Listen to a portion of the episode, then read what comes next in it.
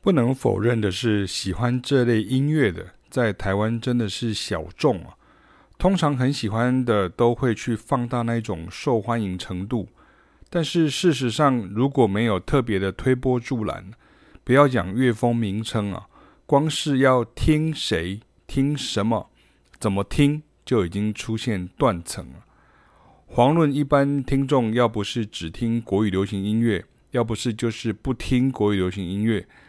经常我们会遇到光谱的两端呢，但是对客观中立的我们来说，好的东西就该学起来，是一种态度，而不是有用才学哦，或者是被强迫要学。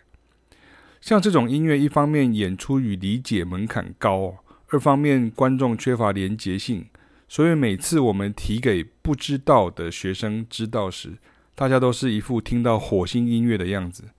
但是乐观的是，经过我们的讲解与引导，绝大多数的学生与听众会开始欣赏，甚至喜欢这类型的音乐。甚至我在各地啊都有这样风格的团班与专题曲目，固定每周在上课学习，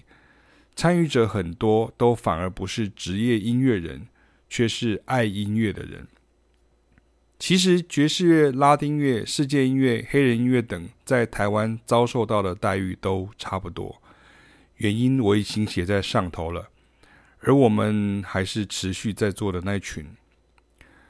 最讨厌有人用过气了啊，这不流行了啊，来评价我们在介绍的音乐。越不懂的人才会大放厥词，而且用词辛辣、哗众取宠。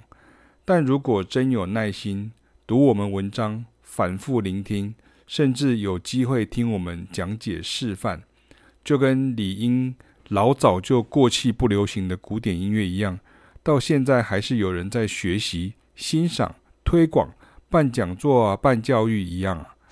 我们是拿这样的力道与用心程度来介绍这些当代音乐。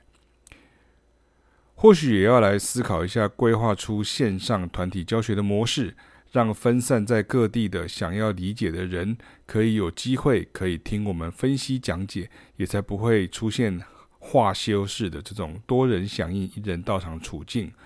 那么补充一下，像这样的线上的团体教学，不管是在预录式的课程，或者是在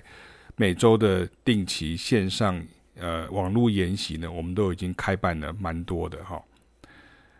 像我曾问过想听我分析 K-pop 音乐啊，如 Twice 的啊，回响比想想象中哦，很多人想象中还要高哦。那但是因为这种分众市场真的分得很厉害哦，而而我们是经常穿梭其间的教育者，那原因无他哈，因为音乐的道理本来就一样而已啊，我们反而不会受名词啊、外在啊与风向影响。这应该是要多发挥的长处才是哈。